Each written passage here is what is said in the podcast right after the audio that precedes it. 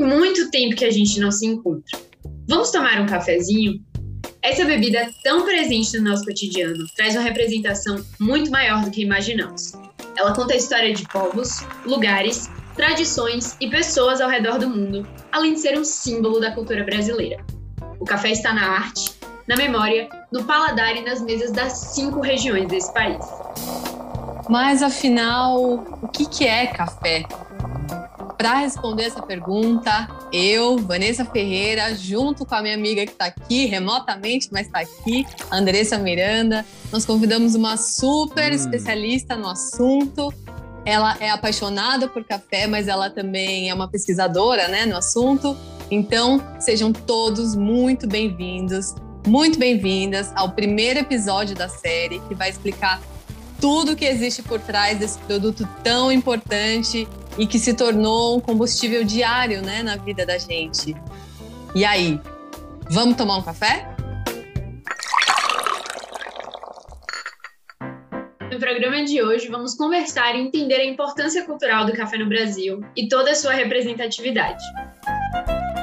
Para abrir a nossa série de podcasts, nós estamos recebendo a Marília Bonas, ela que é curadora da exposição Café Mundo que está em cartaz no Museu de Arte Brasileira da FAP dos dias 21 de julho a 19 de setembro de 2021.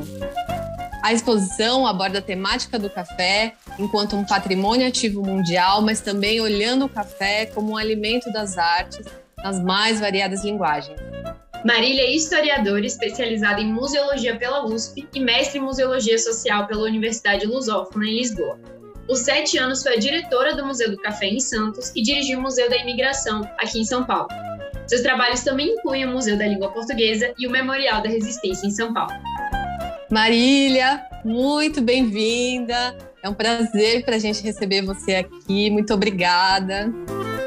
Obrigada, uma honra, uma honra. Estou animada. e para começo de conversa, queria fazer uma pergunta difícil que é o que o café simboliza para você? Olha, o café, acho que tem todo mundo no Brasil, acho que tem uma relação muito afetiva com o café, né? Eu tenho muitas lembranças de infância, de família. O café evoca muitas lembranças para mim. É, mas também o café virou meu objeto de trabalho e estudo por muitos anos.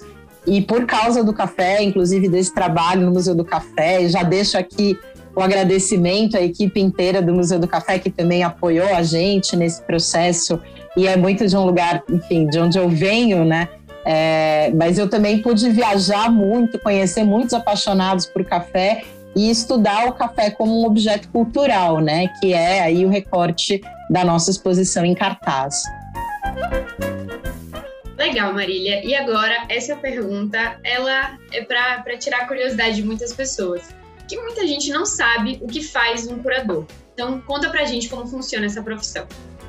O curador é uma pessoa, é uma figura dentro no, no mundo dos museus, mas não só, também no mundo das galerias e centro, centros culturais, que constrói uma narrativa a partir de um arranjo, é, de uma seleção, do que a gente chama de uma curadoria, de objetos que podem ser materiais ou imateriais. Né? Então, esses objetos eles trazem aí um monte de informações, então cada objeto que a gente tem, tem, e aí eu gosto muito de fazer essas metáforas, né? Cada objeto, se a gente pegar um telefone celular, por exemplo, ele tem muitas camadas de informação. Né? Então, ele pode estar no Museu da Tecnologia, ele pode estar numa exposição sobre o plástico, ele pode estar numa exposição biográfica. O curador seleciona aspectos desses objetos e com essas, enfim, camadas de informação desses objetos, ele constrói uma narrativa. É, o trabalho, claro, de curadoria em museus de história é diferente de museus de arte ou de museus de ciência, porque também tem aí um compromisso de você dar contextos históricos, trazer documentos, trazer arquivos também para ajudar o público a entender o que, que esses objetos, qual é a importância desses objetos nesse contexto, né? Então é um pouco esse o trabalho do curador. Curador é sempre um pesquisador, é, em geral, o curador é um especialista no tema, ou ele conta com articulação de especialistas, grupos, comunidades aí que estão, que são sujeitos dessa experiência ou pesquisadores dessa experiência. A gente tem uma curiosidade aqui também em saber como isso aconteceu na sua vida, né? Como o trabalho de curadoria aconteceu na sua vida. Já era uma vontade ou ele foi acontecendo ao longo da sua profissão e da sua pesquisa? Bom, eu trabalho há 20 anos na área de museus e eu passei por todas as áreas. Eu comecei como estagiária no educativo, depois virei educadora, depois fui trabalhar na pesquisa, na documentação e sempre tive uma pesquisa, desde a graduação, uma pesquisa em História de São Paulo, que é a minha frente mais acadêmica, né? E o trabalho de curadoria começou dentro dessas instituições onde eu trabalhei. Então, no próprio Museu do Café, né? Eu, quando eu cheguei no Museu do Café, tinha a curadoria era feita pela própria equipe do museu, ainda é feita. A gente constituiu uma equipe de pesquisa e curadoria que passou a investigar as várias camadas. Depois no Museu da Imigração e depois eu também fiz algumas curadorias para outras instituições fora e tal a partir desses meus temas de especialidade.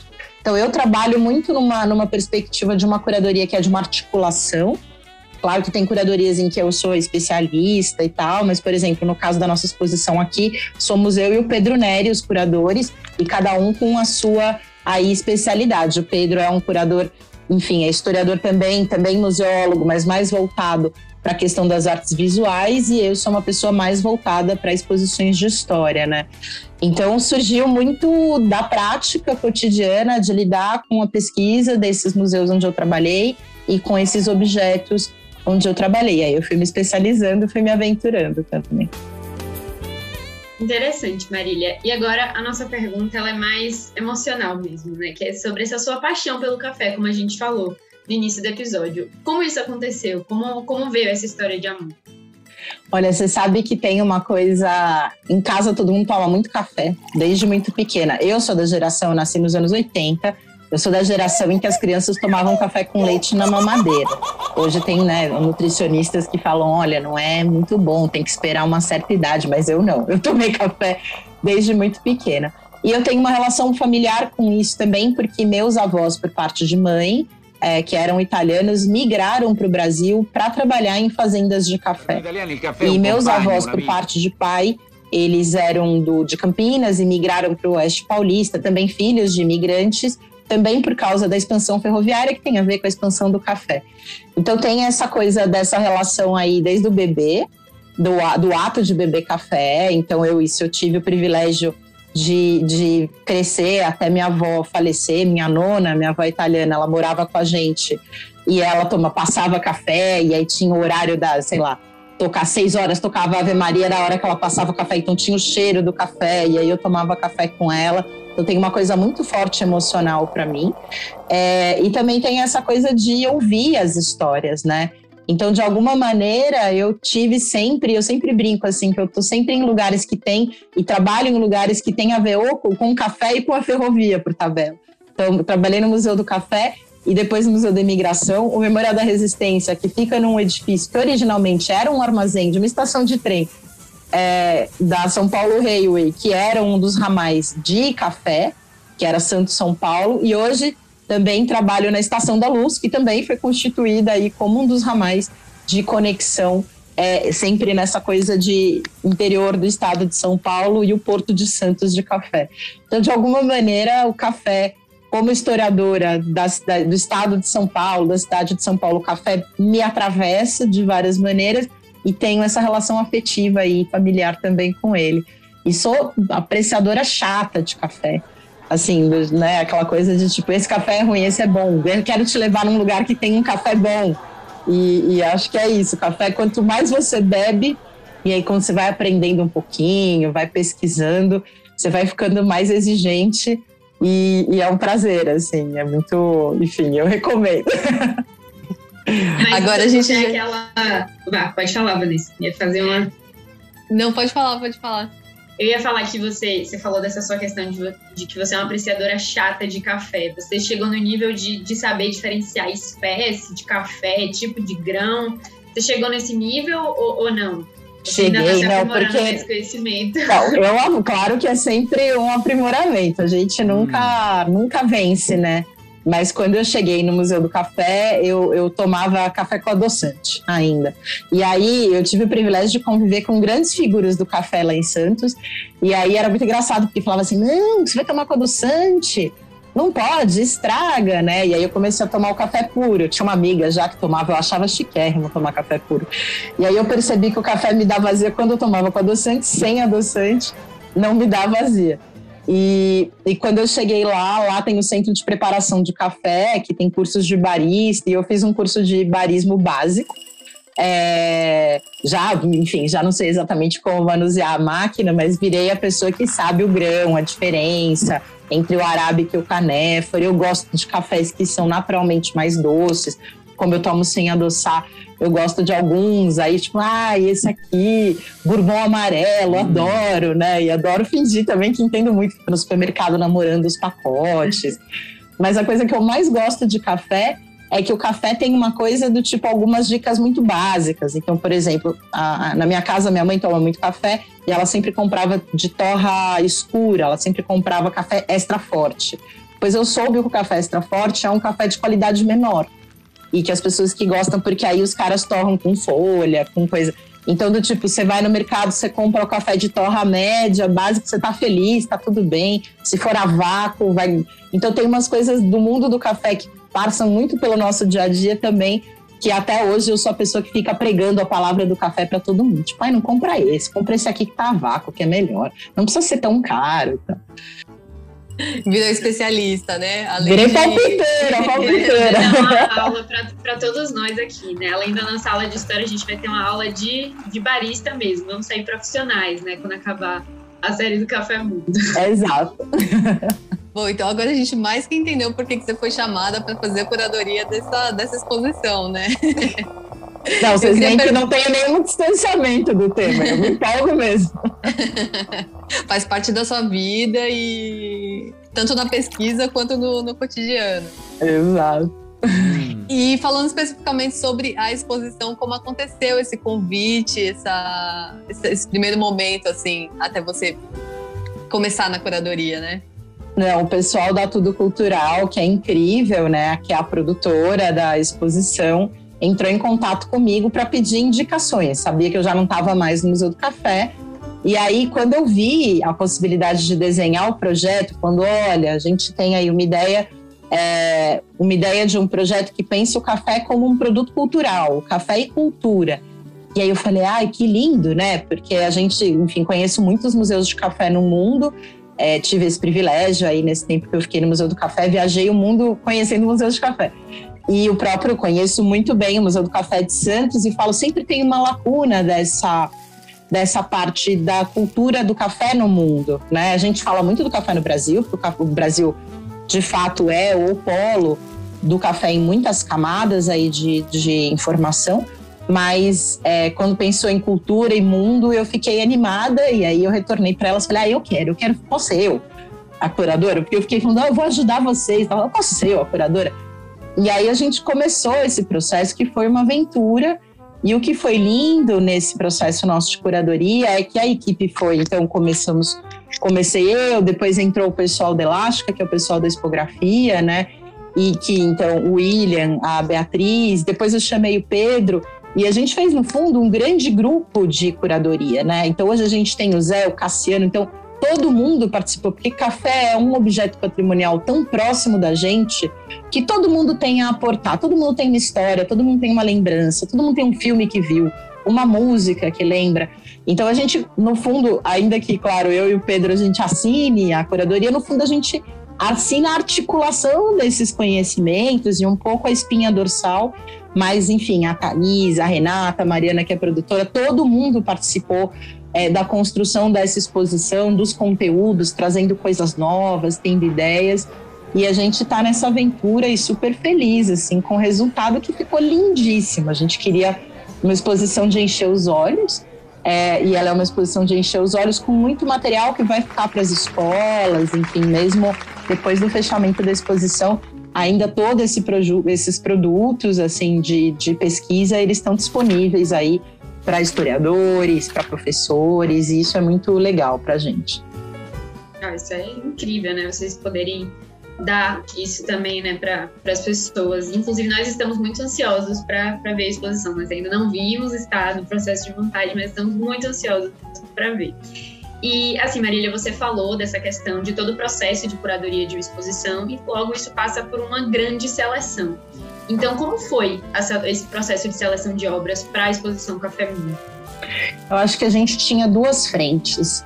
Uma frente era uma frente de explicar assim muito do universo material vinculado ao café está é, organizado a partir do ciclo de do ciclo de produção do café. Então, né, o que a gente chama muito é, muito comumente de da planta à xícara. A gente sabe que é muito antes da planta, porque tem toda uma discussão genética e tal, e também é, é, até chegar na xícara, também na xícara com barismo tem muito mais coisa. Mas é uma cadeia do café, e aí você tem um milhão de, de maneiras de olhar essa cadeira, da cadeia do café. Você pode olhar ela na perspectiva da ciência, você pode olhar ela na perspectiva histórica, na perspectiva da tecnologia, então que tecnologias são empregadas, e aí para cada etapa da cadeia, desde produção, do plantio, da colheita, até mesmo o barismo, tudo isso vai se transformando com o tempo e que tem variações regionais e maneiras de se relacionar culturalmente com isso regionais, assim, globais, né? Então, determinados países preferem determinados tipos de café porque eles têm determinado tipo de preparo. E tudo isso vai abrindo um monte de, de novas é, estruturas aí de pesquisa. Então, a gente tinha uma linha dorsal que era falar desse universo do café no mundo, começando com uma apresentação geral do que é a planta xícara. Então, a pessoa que entende, né, a gente brinca, que nem aquela história de que determinadas crianças esquecem que o leite vem da vaca, muita gente esquece que o café não vem do pacote, né? Café é uma planta, é um fruto, um fruto de uma planta que tem. Então, é, para a gente é muito importante, em termos educativos, explicar essa longa cadeia e falar quantas mãos passam para a gente chegar numa xícara de café, assim, por quantas, quantas vidas, quantas pessoas, quantos saberes, quantas histórias estão é, nesse processo. Então, a gente tem essa introdução e aí, nessa introdução, a gente já tem, e super agora é mega interativo, né? A gente tem vários, é, vários totens, enfim, né? Uma coisa super. Um projeto incrível de tecnologia é, para trazer isso de uma maneira interessante, estimulante. Depois, falar um pouco dessas cidades do café, então, falar um pouco da história, falar um pouco das cidades, fala um pouco dessa coisa da tecnologia, mas mais num caminho aí de, de explicar é, também a parte de barismo, né? Então tem a roda de sabores do café. Então, na língua, como que você sente os aspectos do café, o que, que é frutado, o que, que é amadeirado, né? Então tem a roda, que é uma coisa que o pessoal que faz a prova de café usa para poder medir a qualidade. Então a gente tem ali é, esses monitores que trazem esses conteúdos. Tem um joguinho de receitas, e que é muito legal também para depois chegar numa estante enorme, que é a parte mais nobre, assim, né, dessa primeira fase, desse primeira, primeiro módulo, grande módulo da exposição, que é uma estante que traz essa coisa da cultura material do café, esses objetos vinculados, né? Então a gente conta esses sujeitos, essas etapas, essas histórias, um pouco geograficamente, depois a gente chega nessa questão da cultura material do café. E aí isso é uma frente, depois a gente tem uma segunda frente então, a primeira frente que é mais uma grande contextualização e uma segunda parte que é o café na cultura mesmo. E aí tem essa parte de artes visuais com grandes artistas, que é a curadoria do Pedro, e com obras que, enfim, pouquíssimo expostas, obras do acervo da, da do MAB, obras, do acervo incríveis, incríveis. recebemos isso. Incríveis, assim, e é super um mega privilégio, a gente está com obras do Museu do Ipiranga, que está fechado para restauro, obras do Ferrinho, que é um, um pintor é, clássico da iconografia do café. Então a gente brinca muito com essa coisa de trazer também na representação das artes visuais, trazer o clássico e trazer o contemporâneo. É, então a gente tem instalações, a gente tem vídeos, né? E a gente tem uma obra, uma coisa que a gente chama de site specific, uma obra montada especialmente para a exposição da artista Raquel Fayad, toda a exposição e a nossa curadoria teve que ser adaptada em função da pandemia. Então a gente fez um redesenho, porque ela era mais é, interativa, hoje ela é mais imersiva. E aí a gente tem um vídeo mapping sobre a história do café, que é super bonito, também mega imersivo. e a Rádio Café, que era também falar dessa coisa desde a cultura do rádio, mas das músicas do café, do cinema. E, e para cada módulo desse, a gente tem um desdobramento no campo digital, no site da exposição, é, playlists, material educativo, Universo, o próprio né? museu, né? O museu está trabalhando aí no desenvolvimento, a gente tem toda, todo uma, uma, um compromisso com a educação em função dessa importância, né? Foi difícil selecionar. Foi difícil. Isso que eu ia perguntar, porque é um tema tão complexo e tão amplo. E aí eu queria perguntar se teve assim alguma coisa que foi o maior desafio para montar essa curadoria. Acho que o desafio primeiro era mostrar a importância do café no mundo, né? Então a gente queria muito falar dessa coisa dos hábitos, é, dos modos de preparo. E isso é muita informação. E a gente não queria, e é isso, assim, é, é é uma exposição que ela vem de uma maneira complementar ao trabalho de que os museus do café já fazem. Então ela tem um recorte, né? Mas dar conta disso, falar ah, a origem do café e os modos de preparo e contar os causos e contar as histórias e botar as músicas. Então o mais difícil foi a gente conseguir fazer com que todas essas informações fossem informações ali apresentadas para o público de uma maneira estimulante considerando os protocolos de segurança da pandemia, né? Então acho que esse foi o maior desafio, assim, mas tá super deu certo. É muito interessante isso que você falou, Marília. São muitas linguagens, né, nessa nessa exposição. São muitos artistas, linguagens completamente distintas e que conseguem se unir e ao mesmo tempo falar a mesma língua. Então, inclusive para quem ficou curioso, nós receberemos todos esses artistas aqui no nosso podcast, que também é uma parceria com a Exposição Café Mundo. Então, vai ser uma imersão aqui com a gente também, né? A gente ainda e... tem também dois fotógrafos, só que eu esqueci, porque é tanta coisa. A gente também tem dois fotógrafos ali.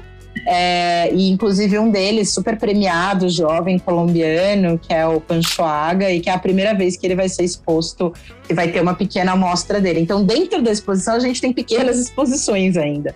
É, e isso é muito, né? A gente tem janelinhas ali para serem exploradas.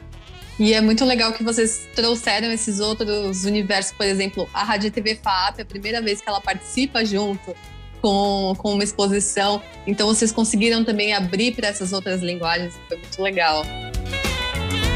Falando sobre a seleção, a seleção de obras, você comentou de alguns artistas. Queria saber também o, o como vocês pensaram essa seleção, o que, que vocês procuraram manter para fechar um grupo de artistas. Eu acho que a primeira coisa, e acho que aí até depois o Pedro, que eu sei que vai falar também, enfim, acho que a gente. É, a gente tinha um desafio de mesclar o que a gente entende como uma iconografia clássica de fazendas é, e uma iconografia clássica do café é, pelas fotografias, por exemplo, com uma visão mais crítica e mais contemporânea, né? Então eu cito Panchaga, por exemplo, porque ele é colombiano, que é um país irmão, né, dentro dessa questão da cultura do café, mas ele traz fotos muito de uma cultura urbana do café, mas que tem aí uma crítica, né? E é sempre uma crítica como que se constrói uma visão crítica sobre o café. Porque o café é isso, né? Ele é esse grande produto, mas quantas vidas, em função dos processos de escravização, ou mesmo das condições da imigração né, na, na, nas, primeiros, nas primeiras décadas e tudo mais, quantas vidas se perderam quantas pessoas foram exploradas em função do café. E então a gente também queria trazer isso é, na exposição e isso, no, isso serviu como critério de seleção é, dessas, dessas obras, né? E a gente também queria sair um pouco do que é mais conhecido, do clichê, né? Então, muita gente fala, ah, e café já vem imediatamente dois ou três artistas. A gente queria trazer novos, novos olhares e tem essa coisa de múltiplas vozes, assim, né, para a seleção. E esse diálogo com essa primeira grande parte, que é uma parte histórica, né? Então, ela não é uma exposição de arte sobre o café, ela não é uma exposição de música sobre o café, cinema sobre o café, rádio sobre o café, ou não é uma exposição de história do café. Ela é uma exposição que fala que o café é um mundo e o café está no mundo. Então ela tem várias vários módulos e, e essa e essa questão da tecnologia que é super forte, que é super imersiva, né? Então, o Estúdio Intro e o Zé, que é o nosso nosso parceiro e brilhante, assim, um artista genial, e o Cassiano, que entrou depois nessa frente da Rádio FAP, que fez uma, uma outra camada de curadoria a partir desses conteúdos selecionados, eles fazem disso também, enfim, trazem isso de uma maneira muito imersiva, muito interessante e para todas as idades, o que também é importante para a gente. Você comentou algo, Marília, sobre essa questão do café estar no mundo, né? Então, mas voltando, trazendo um recorte muito maior para o Brasil e para a cultura brasileira, como você enxerga esse, esse processo do café marcou e continuar marcando a nossa cultura? Né? Esse processo meio histórico, cultural. O café, ele, ele, ele é um, um objeto é, histórico, né? que tem muitas camadas. Como qualquer objeto patrimonial, você pode iluminar o café e pensar a história do café no Brasil de vários ângulos, né? É, o café ele é responsável primeiro por um enorme, um primeiro grande investimento em tecnologia de produção em grande escala, porque a gente, enfim, o primeiro você tinha cana, e a cana muito né, embasada, ainda que o café também comece embasado é, na mão de obra escravizada, te as tecnologias mesmo de plantio e colheita de cana, é, elas tinham uma lógica ali de, ordena de um ordenamento diferente do que é o ordenamento de preparação, por exemplo, do solo do café. E é interessante acompanhar isso historicamente. As primeiras plantações de café eram feitas em solo em declive, no Morro da Tijuca, no Rio, que foi o primeiro ainda no século final do século XVIII, se eu não me engano, no começo do XIX. É, e aí, tipo, chovia e aí caía, enfim, aí escorregava. Eu falava, não, é melhor a gente fazer isso num solo plano. E aí isso vai mudando. Então, esse, esse, essa compreensão e esse investimento de pesquisa de como plantar o café retroalimenta a ciência é, no país. Então, você tem uma maneira, e isso, e, e, e isso vai tendo impacto sobre todo o restante da cadeia. Então, tem um impacto sobre é, esses espaços que passam a ser espaços que são atraentes para o plantio e, por tabela, essa questão da mão de obra. E aí, como é a dinâmica da escravização no sul do Rio de Janeiro, então as fazendas ali do Vale do Café no Rio têm uma arquitetura radicalmente diferente das fazendas, por exemplo, do Vale do Café de São Paulo, que é em Campinas e do Oeste Paulista porque você vai é, tecnologicamente você vai tendo mudanças dos processos de secagem, de lavagem, de carregamento e depois com a abolição da escravatura e todos os acordos, você tem novos aí novas maneiras de tratar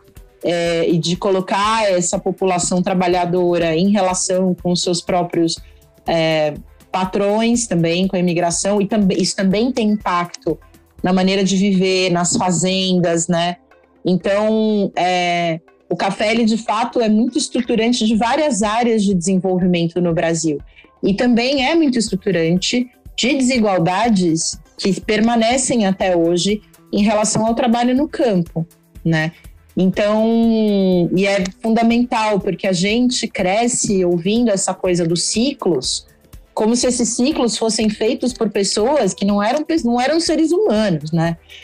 E, e aí você também tem uma coisa que, que é super importante de falar, mesmo na maneira como se conta a história do café no Brasil, que é essa questão dos retratos clássicos de café de grandes fotógrafos, em que esses trabalhadores escravizados, muitas vezes, eles passam a integrar a paisagem, né?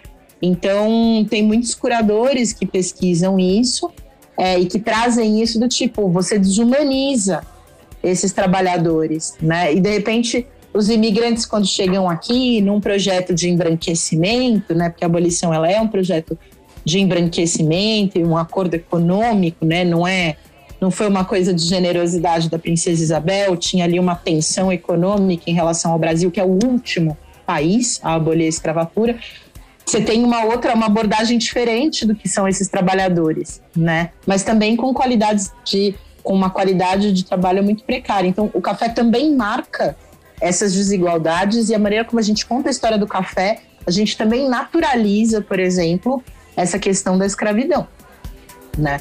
Então, do tipo, não, a escravi, né, tipo, o café precisava, ou com a abolição foi necessário substituir essa mão de obra. Não é bem assim, né? Assim, a gente sabe que essas pessoas libertas, escravizadas, então libertas, elas poderiam ter sido absorvidas como mão de obra liberta. Mas tinha um projeto político de embranquecimento, por isso a imigração europeia.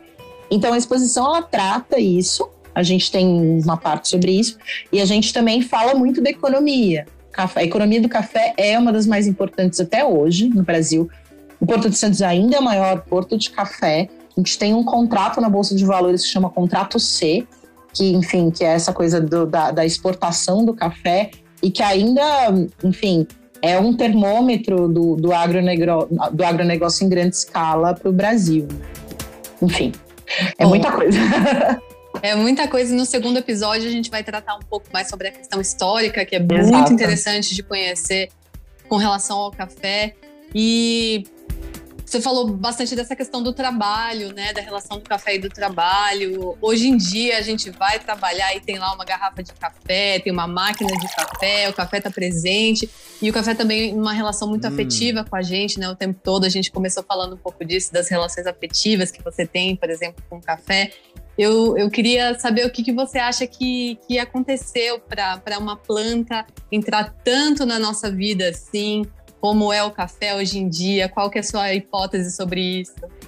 Bom, o café ele, ele nasce como uma ele surge, né, como primeiro como uma bebida social. Ele sempre foi uma bebida que mediou relações, né? Então ele no, no Oriente é, e no Norte da África e tudo mais, o preparo e a bebida do café sempre implicavam um encontro de pessoas. E então ele é por natureza uma bebida que, que traz essa coisa da comunicação. E tem muitos ritos, e é muito bonito quando você estuda o café no mundo árabe, porque tem ritos até hoje, né? Então tem determinados códigos. Se você serve muito, é para a pessoa acabar de beber e ir embora, né? Então tem várias coisas e é muito saboroso porque cada país, em cada país você tem um jeito de, de tomar café e você tem um certo rito. Então, é, eu acho que isso é a primeira coisa. Ele nasce como um objeto de mediação, de articulação, e depois ele, na virada do 19, com a industrialização, é, ele também, e isso é uma coisa muito trazida como hábito pelos europeus, para os países que recebem a imigração, tanto então, né, primeiro, sei lá, para os Estados Unidos, para o Brasil e tudo mais, que o café, que era uma coisa antes, de você ir ao café, encontrar alguém e tomar um café, os cafés, né, as cafeterias, como esse lugar de troca intelectual e tal, ele migra para o mundo do trabalho é, como um estimulante. Então, ele passa isso muito em função da industrialização. Ele é um estimulante e ele passa a também marcar as pausas do trabalho, do ritmo de trabalho. E aí, quando o café se populariza, e esse hábito de tomar café em casa é algo que vem a partir disso, porque o café era uma coisa muito, enfim, por muito tempo ele foi uma coisa chique. Então, era você recebia uma visita, então tinha, a gente vê até isso na cultura material, é muito interessante, porque você tinha os jogos de café, né? O jogo de café. As nossas avós, bisavós tinham sempre um jogo de café para servir para visita. Então não era uma coisa que você tomava litros, como a gente hoje tem uma cafeteira que você faz. Você servia e era um cafezinho e tal. Quando o preço do café, quando você tem uma produção cada vez maior, numa escala maior, na virada do 19, nas primeiras décadas de 20, e ele passa a ser compreendido como um estimulante, ele passa a ser tomado de manhã, ele passa a ser tomado, enfim, à tarde ali, no fim, para você dar conta. E aí ele passa a ser ocupando, ocupa esses espaços também é, domésticos. Mas isso, essa lógica, em especial no Brasil, essa coisa de tomar o café antes de ir para o trabalho, é uma coisa que vem em especial com a imigração. É, então, é uma coisa que vem nas primeiras décadas do século XX. Então, Marília, essa conversa está maravilhosa. Nós amamos conhecer, ouvir um pouquinho da sua história, da sua história com o café, do seu trabalho. E a gente vai continuar com a Marília no próximo episódio, então sugiro que você que já está aí escutando nosso primeiro podcast, já engata no segundo, depois no terceiro, depois assiste tudo. E esse foi o primeiro episódio da nossa série sobre a exposição Café Mundo, que está em cartaz aqui na FAAP. Lembrando que você pode conhecer mais acessando o site www.cafemundoexpo.com.br e, claro, agendando a sua visita aqui no MAB FAAP. Essa edição teve a apresentação de Andressa Miranda e Vanessa Ferreira. Produção de Bárbara Souza, Rogério Afonso, Vitor Live, Sérgio Mou, Thaís Belani e Andressa Miranda. Sonoplastia de Micael Roira. Edição de Rogério Afonso e Léo Fernandes. E supervisão de Alziro Tonin. Marília, muito obrigada pela conversa, foi maravilhoso, o episódio foi incrível, pena que acabou, mas um é pouco, então no próximo episódio a gente vai continuar conversando com a Marília. Muito obrigada pela sua disponibilidade e pela conversa maravilhosa. Eu que agradeço. No próximo episódio, a gente vai continuar nosso papo com a Marília Bonas e vai conhecer um pouco mais sobre a história, a questão econômica do café. Então, a gente convida todo mundo para ouvir o próximo episódio e conhecer um pouco mais sobre a questão histórica, econômica relacionada ao café com a Marília Bona. Espero todo mundo. Até lá! Até lá, pessoal. Esperamos vocês.